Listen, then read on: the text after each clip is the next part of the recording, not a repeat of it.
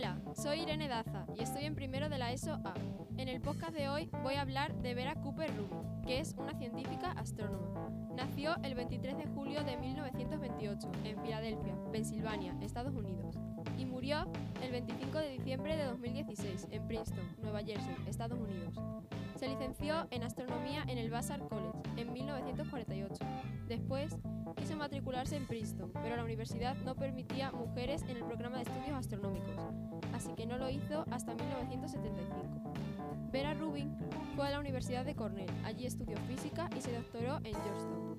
También en 1965 fue la primera mujer en utilizar los instrumentos en el Observatorio Palomar. Antes de esto, las mujeres no tenían permiso ni autorización para acceder con facilidad. La materia oscura fue descubierta por una de las más grandes astrónomas del siglo XX. Ella fue pionera en la medición de la rotación de las estrellas. Ofrecieron pruebas de la existencia de la materia oscura en el universo.